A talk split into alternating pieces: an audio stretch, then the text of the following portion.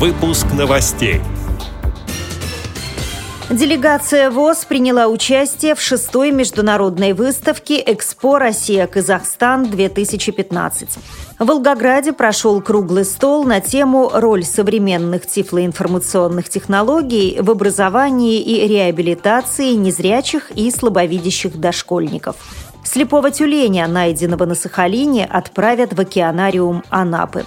Далее об этом подробнее в студии Наталья Гамаюнова. Здравствуйте. Здравствуйте.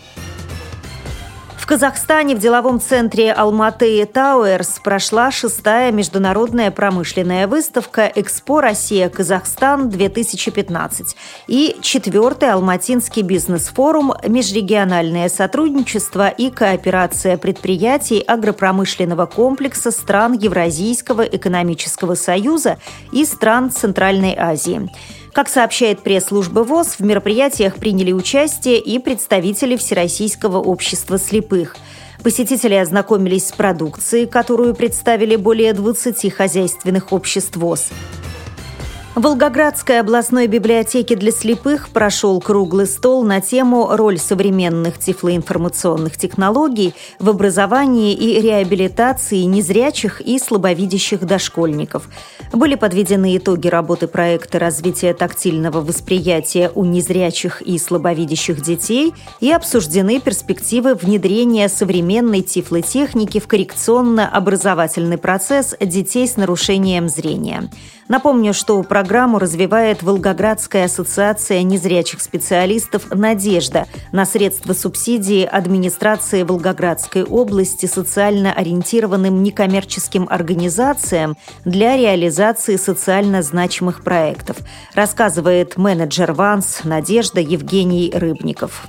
Мы проект реализовывали вот с начала 2015 года в партнерстве с четырьмя дошкольными учреждениями из Волгограда, Волжского, Михайловки и Урюпинска. Это все эти детсады, они специализированные как раз для детей с нарушениями зрения. В рамках как раз всей этой работы мы подводили итоги, то, что мы разработали программу коррекционно-развивающих занятий, скажем, миросязания. Потом мы эти программы привезли, соответственно, и оборудование для их реализации. Это как раз вот устройство по созданию тактильной графики PIAF и планшет для рельефного рисования образования Драсман, привезли, передали это вот в эти образовательные учреждения, ну, как бы научили педагогов, как с этим всем работать. Педагоги дошкольных образовательных учреждений, которые приняли участие в реализации проекта, отметили, что после проведения занятий у ребят улучшилось зрительное и тактильное восприятие. Графомоторные навыки, закрепилось умение рисования геометрических фигур, улучшились показатели развития формообразующих движений. Кроме того, оборудование позволяет тренировать силу нажима на карандаш, действовать правильно по образцу и стимулировать познавательную социальную деятельность дошкольников.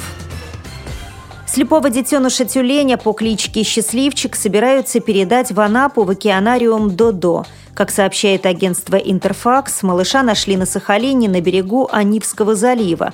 Животное было сильно изранено птицами и очень истощено. Директор Фонда защиты природы и окружающей среды «Зеленый Сахалин» Александр Иванов выходил детеныша. Цитирую его слова. «Из-за полученных ран у него развилась катаракта. Вместе с ветеринаром, который наблюдал его, мы пытались спасти ему зрение через лечение определенными препаратами, но через две недели стало понятно, что это невозможно. Конец цитаты. Волонтеры почти сразу занялись поиском нового дома для тюленя. На обращение откликнулся океанариум Додо в Анапе. Там ему готовы обеспечить дальнейшее лечение. Но расходы на дорогу составят более 150 тысяч рублей. Зеленый Сахалин обратился к местным жителям с просьбой собрать деньги на доставку счастливчика до Анапы.